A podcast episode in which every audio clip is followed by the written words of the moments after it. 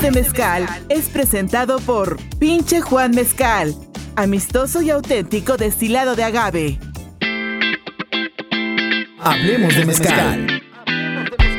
Un lugar para disfrutar sus aromas y sabores y conocer las historias y costumbres detrás de cada botella.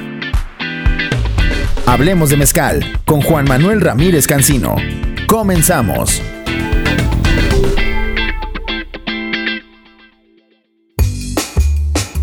¿Qué tal? ¿Cómo están? Les saludo, yo soy Juan Manuel Ramírez Cancino y les agradezco que continúen aquí conmigo en este podcast y en un capítulo más de Hablemos de Mezcal, donde aprenderemos que detrás de una botella de este destilado están la pasión, la herencia y el amor de las familias y las comunidades que producen este producto, esta artesanía, el mezcal. Refranero mezcalero.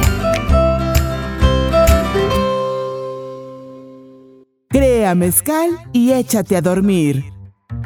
Hoy les voy a platicar de lo que es un mezcal tradicional campesino.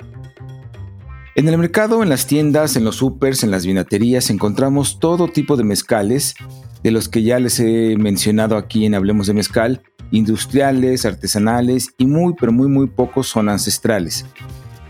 Hay marcas muy conocidas que tienen un volumen alcohol muy bajo para hacer mezcal, Recuerden que un mezcal tradicional está entre 45 y 55 grados, pero estos mezcales eh, comerciales, eh, a pesar de que tienen su volumen de alcohol bajo, se encuentran dentro de los estándares de otros destilados y bebidas para poder competir. Es decir, ustedes encuentran mezcales entre los 36 y 37 grados que sirven para hacer coctelería y para venderse mucho más rápido y para, digamos que es como para eh, las personas que empiezan a probar el mezcal porque después de que prueben los que son de 45, 55 grados, esto les van a parecer como agüitas dulces. Algunos de los mezcales eh, que encontramos en las vinaterías, en los supers, están hechos con procesos industriales y otros de manera artesanal. Nunca, nunca un mezcal fabricado de manera artesanal podrá competir con las grandes industrias. Primero, por los grandes recursos que éstas tienen y porque son empresas que además de fabricar y distribuir mezcal, tienen otras bebidas alcohólicas en sus carteras y un camino muy largo que les ayuda a poder colocar sus productos de manera mucho más fácil en comparación con un pequeño productor. Los pequeños productores venden sus mezcales en ferias que hacen en sus pueblos, en ferias que hacen aquí o encuentros de maestros mezcaleros que se hacen aquí en la Ciudad de México o en otras ciudades del país, pero es muy poca la oportunidad que ellos tienen para poder eh, colocar su producto y ser conocido como las grandes marcas que ya sabemos. Estas marcas cuentan que producen miles y miles de litros al año y otras que cuentan destilan millones de litros de mezcal. Esto es casi imposible. Imaginen cuántos maestros mezcaleros o el tamaño de la industria y todavía más, el tamaño de los campos sembrados con magueyes, la cantidad de plantas, terrenos o los maestros maguilleros que deben tener a su disposición para poder atender la demanda del mercado. Esto no se puede lograr sin perjudicar la producción de maguey, sin perjudicar el campo, es decir, que para poder lograr estas cantidades de destilado es necesario dejar una huella en la naturaleza que no beneficia ni a la industria, ni al país, ni a las familias mezcaleras. La demanda de mezcal en México y en el mundo es demasiado grande y para las industrias es más importante poder responder a ella de cualquier manera pero habrá un momento en el que ya no habrá magueyes para enfrentar esa demanda de los consumidores. Pero la batalla se está dando. Hay personas, colectivos, grupos que más allá de enfrentar estas grandes empresas, hacen su labor con los pequeños productores que sustituyen los magueyes cosechados por otros más para que de alguna manera siempre haya abasto de agave. Pero volvamos al mezcal tradicional campesino después de este breve, breve queja mía. ¿Por qué se llama así? Sencillo, porque es la clase de mezcal que se vende en los pueblos, en las comunidades que lo producen. El comercio del destilado es entre los habitantes de la zona y de visitantes que se enteran de la existencia de esos destilados y van hasta esa comunidad por ellos. Eso nos lo cuenta la maestra Sosima Olivera de Oaxaca. Eh, no es lo mismo que destiles 20 botellas a que destiles 5 mil o 20 mil botellas, ¿no? Claro. Entonces yo creo que no se nos puede meter en el mismo cajón a todos. La maestra María de la Luz de San Luis Potosí dice que su mezcal de campanilla tiene más de 300 años de tradición familiar y dice que lo utiliza para curarse de algunas enfermedades o malestares.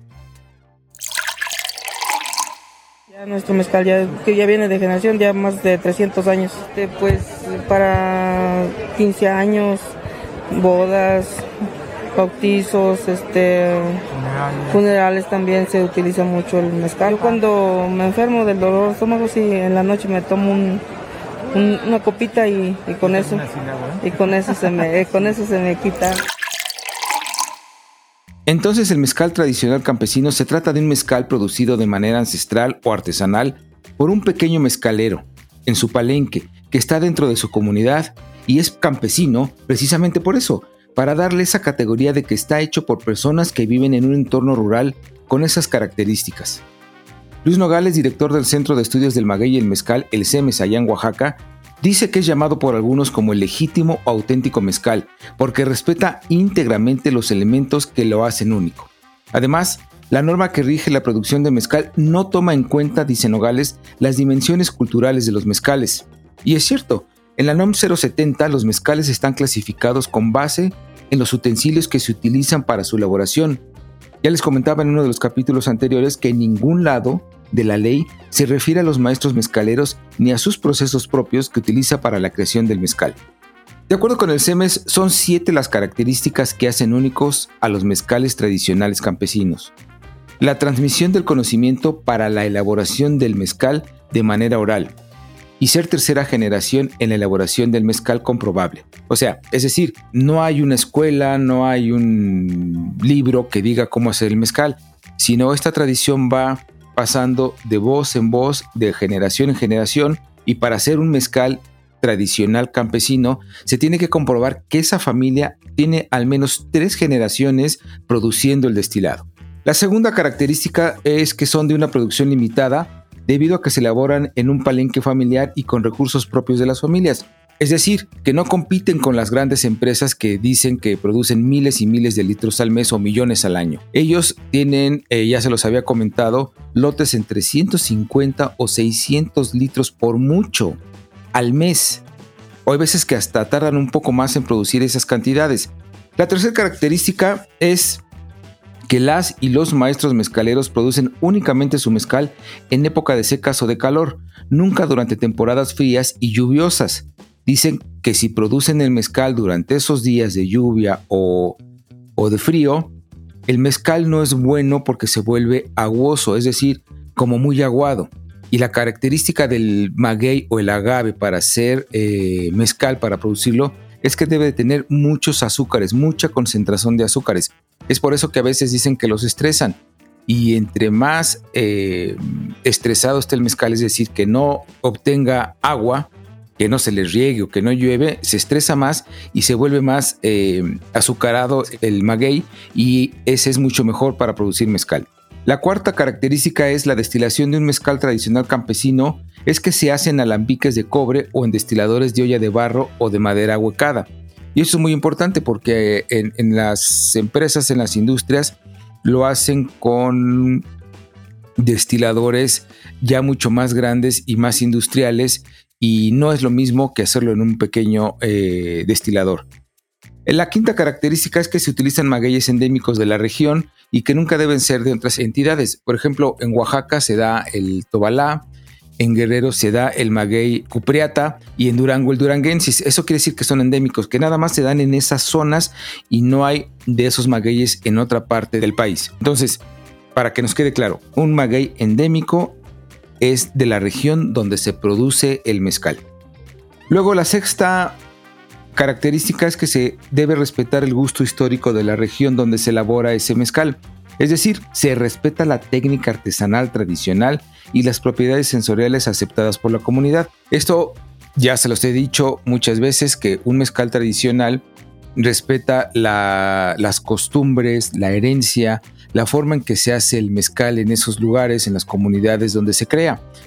Un pequeño dato, no sé si ya se los había contado en capítulos anteriores, es que cuando se está eh, fermentando el mezcal, antes de ser destilado, en las tinas de madera, echan el mezcal, el bagazo ya triturado, lo echan en, la tina de madera y hay quien le pone un palo en medio y hace como una cruz y oxigena el, el, mezcal, oxigena el bagazo y eso le da un toque muy diferente. Entonces, esos son los tipos de propiedades sensoriales que hay en cada comunidad. Cada quien tiene su forma diferente de hacer el mezcal. Y la séptima y última característica, y es muy importante, el perlado que hace el mezcal.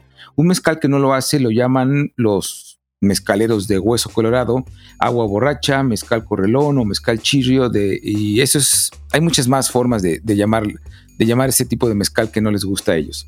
Y muy importante, y ya se los había comentado, un buen mezcal hace perla entre los 45 y 55 grados de alcohol volumen. Si tiene menos o más grados, es imposible que haga el perlado. Cuando ustedes vayan a la tienda, sacudan la botella y tiene que hacer perlitas alrededor en la parte de arriba y, hacer un cordón cerrado. Eso quiere decir que es un buen mezcal, un mezcal bien hecho, un mezcal que está entre los 45 y los 55 grados de alcohol volumen. Y si no lo hace, tampoco quiere decir que sea malo el mezcal, sino únicamente es que tiene muy pocos grados de alcohol volumen. Si el mezcal que bebes no tiene alguna de estas siete características, entonces no es un mezcal tradicional campesino. Este es, em, esta categoría se está discutiendo entre mezcólogos, entre maestros mezcaleros, entre gente que está em, inmiscuida dentro del mezcal de alguna u otra forma, maguilleros, mezcaleros, comercializadores. Entonces, esta categoría, les repito, no está dentro de la NOM 070. Se está luchando por eso y en el siguiente capítulo les voy a platicar sobre la ley de mezcales tradicionales. Ya para cerrar, escuchemos a Berenice Acuña del Frente Mayagüel, organización defensora del mezcal tradicional campesino, que dice que se trata de un tema de amor en la mano de las y los maestros mezcaleros. Y es cierto, ellos ponen su vida en el mezcal, además de que hacen otras actividades para poder sobrevivir durante el año y para poder obtener recursos. El mezcal para las familias que lo elaboran es una parte muy importante de su vida. Es la herencia, es la pasión, es familia, es amistad. Escuchemos a, a Acuña. Hay un tema de, entendimiento en el tiempo, de amor en la mano del maestro, del tiempo, de la realización, del proceso, el proceso artesanal, el hecho a mano, el hecho con cautela, el respeto a la naturaleza, porque los agaves tardan en madurar entre 4 a 30 años en promedio para estar listos para ser procesados. Entonces, puedo acelerar el proceso o puedo cortar los verdes y ajustar sabores con químicos porque ya hay saborizantes y muchas cosas. Y pues bueno, a lo mejor hay gente que lo hace o lo homogeniza y entonces quiere que todo sepa igual, planito y tener un montón para vender barato. Gracias por acompañarme hasta el final de este capítulo de Hablemos de Mezcal. Yo soy Juan Manuel Ramírez Cancino. Me encuentran en mis redes como Mezcal Doctor. Gracias infinitas por acompañarme en esta pasión. El mezcal. El mezcal.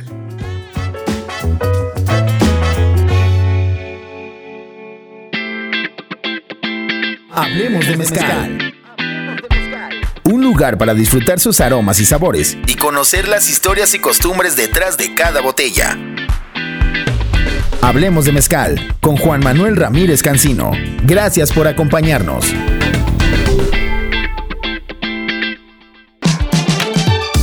Hablemos de mezcal fue presentado por el amistoso y auténtico mezcal, Pinche Juan